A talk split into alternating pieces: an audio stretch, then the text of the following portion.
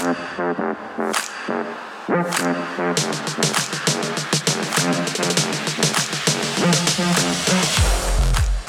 bom dia, bom dia, bom dia! Mais uma fricção de ideias no ar, hoje, dia 30 de junho de 2022. Estamos encerrando mais um semestre, né, o primeiro semestre de 2022, entrando no segundo semestre, então tem muito, muitos ingredientes aí para nós conversarmos nos próximos dias, né? Com esse encerramento de mês, trimestre e semestre, os indicadores começam a chegar e eu quero reportar tudo para você, para que você consiga levar essas informações para o mercado e usá-las para os próximos níveis de suas negociações, de suas conversas, de seu conhecimento. Uh, o que está acontecendo no mundo? Separei alguns tópicos importantes, inclusive que nós vamos uh, externá-los na sequência.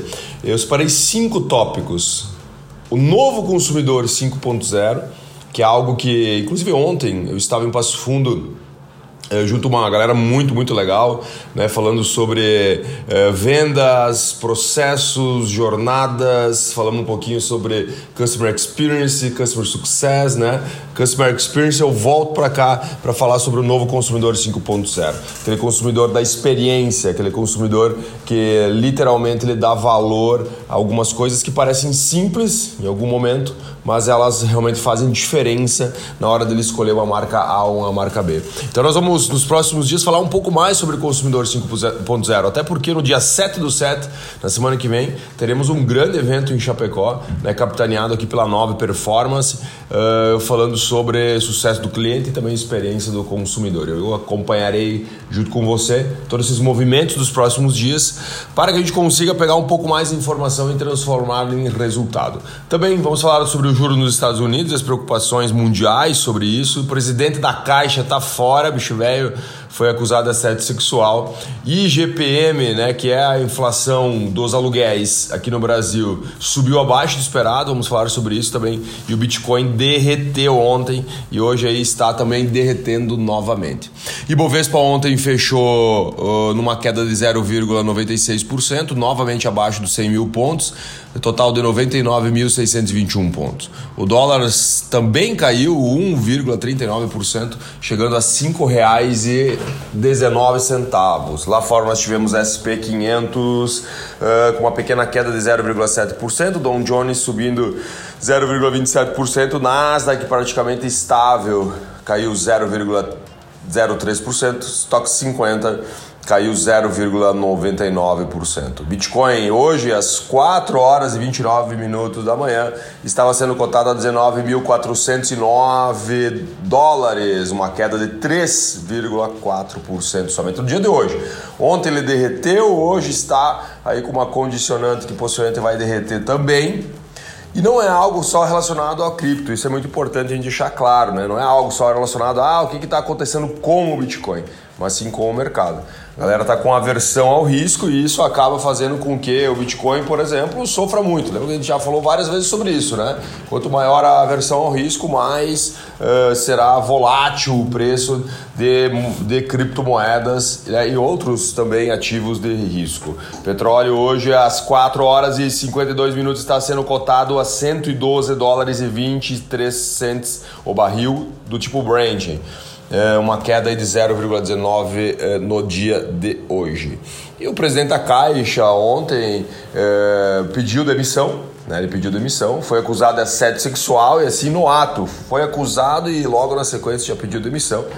Assume o lugar uma mulher, Daniela Marques, né? eu, eu entendo ali um movimento político uh, complexo né? no ano eleitoral, né? principalmente porque o presidente da Caixa era um cara que viajava aí com o presidente e discurso, né? sempre estava junto com ele, braço direito ali em alguns aspectos e mais um baque aí então para uh, o atual presidente da República, né, perdendo mais um braço direito. O Bolsonaro ainda não se pronunciou, né, o mercado está esperando aí uma, entre aspas, uma certa explicação de alguma forma.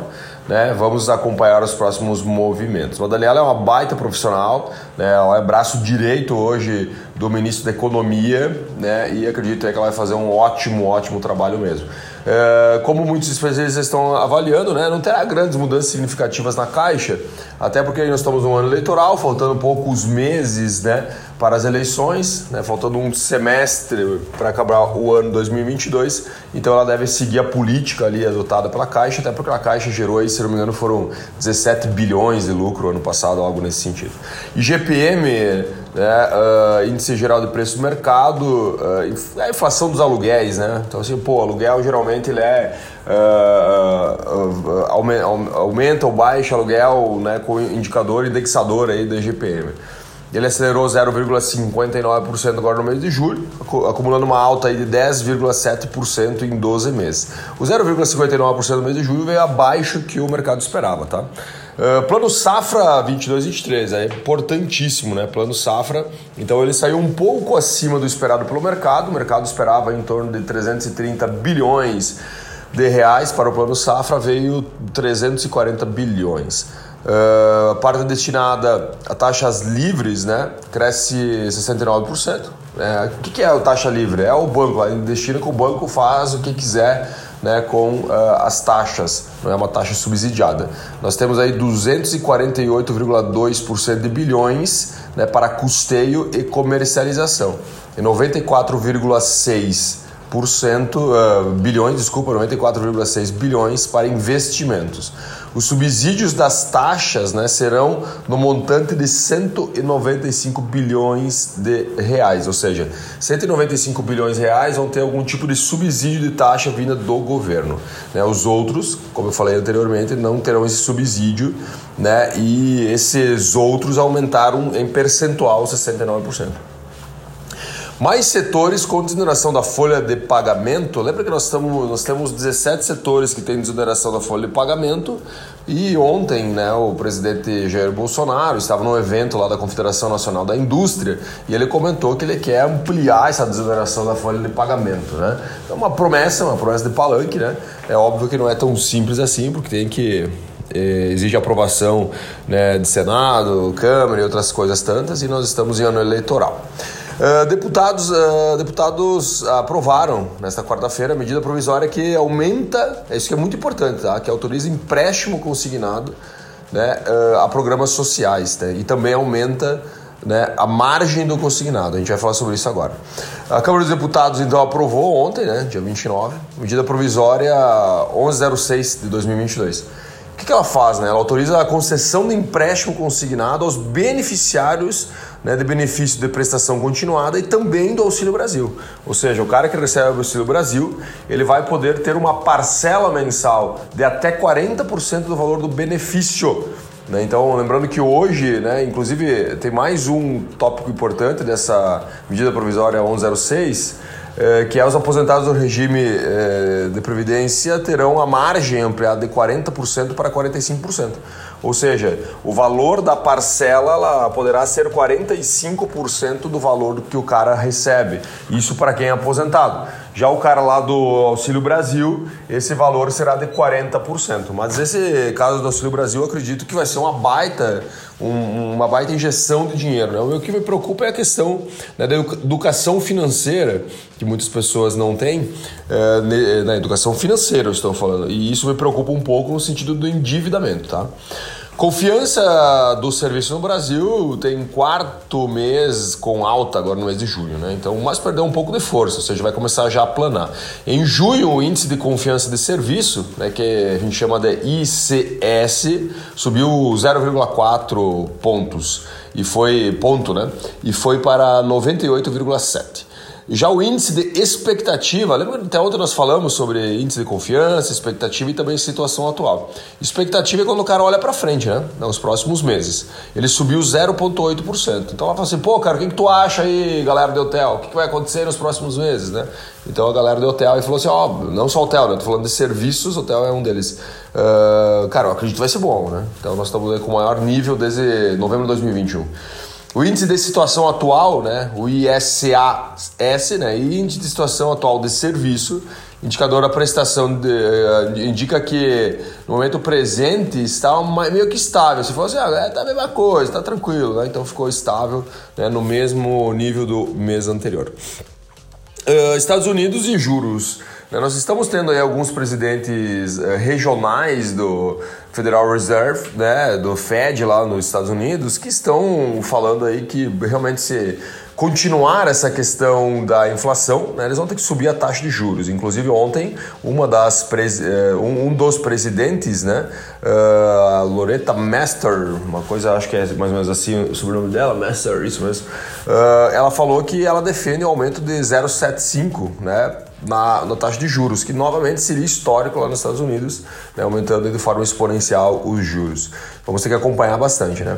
A SP500, né, que caiu cerca de 20% em 2022, ela está a caminho do pior semestre do ano né, desde 1970 né, quando o índice lá tinha perdido 21,01%. É importante nós acompanharmos aqui as bolsas de valores dos Estados Unidos, que elas refletem muito o que será e o que está no mundo. Né? China vai bancar o barril de petróleo se ele subir a partir de 130 dólares, tipo Brent. Então a China ela tem uma política clara, né? Ela chegou aqui, eu ajudo vocês. Chegou aqui, lá, eu vou dar mais dinheiro e assim por diante, né? A colar. E, então a China está dizendo assim, cara, se passar 130, fique tranquilo que nós vamos bancar alguma coisa. Queda do PIB americano aumenta medo de recessão. Né? Os Estados Unidos literalmente está fora dos trilhos. Eu acho que foi um grande erro quando eles distribuíram dinheiro a rodo durante a pandemia, mas né, os dados dos Estados Unidos não estão bons e isso pode arrastar o mundo inteiro. Né? Infelizmente, ou fe... é, infelizmente né, a economia dos Estados Unidos é uma economia que realmente ela reflete o que todos os países, né, principalmente os subdesenvolvidos, né, que nem aqui o Brasil, é, acabam sofrendo. Né? Ou seja, Estados Unidos aumenta juro, nós sofremos aqui. Uh, Estados Unidos tem algum tipo de destoamento da economia, nós sofremos aqui assim por diante. OTAN finalmente convida a Finlândia e a Suécia para a aliança né, da, da aliança uh, contra a Rússia praticamente, né, a aliança da OTAN. Né? Então, esses 30 aliados então votaram de forma ok, beleza, show de bola. Queremos que vocês entrem, né? Finlândia e Suécia. Já tínhamos falado sobre isso, né? Por exemplo, Finlândia lá com 1,3 quilômetros, uh, mil quilômetros, né?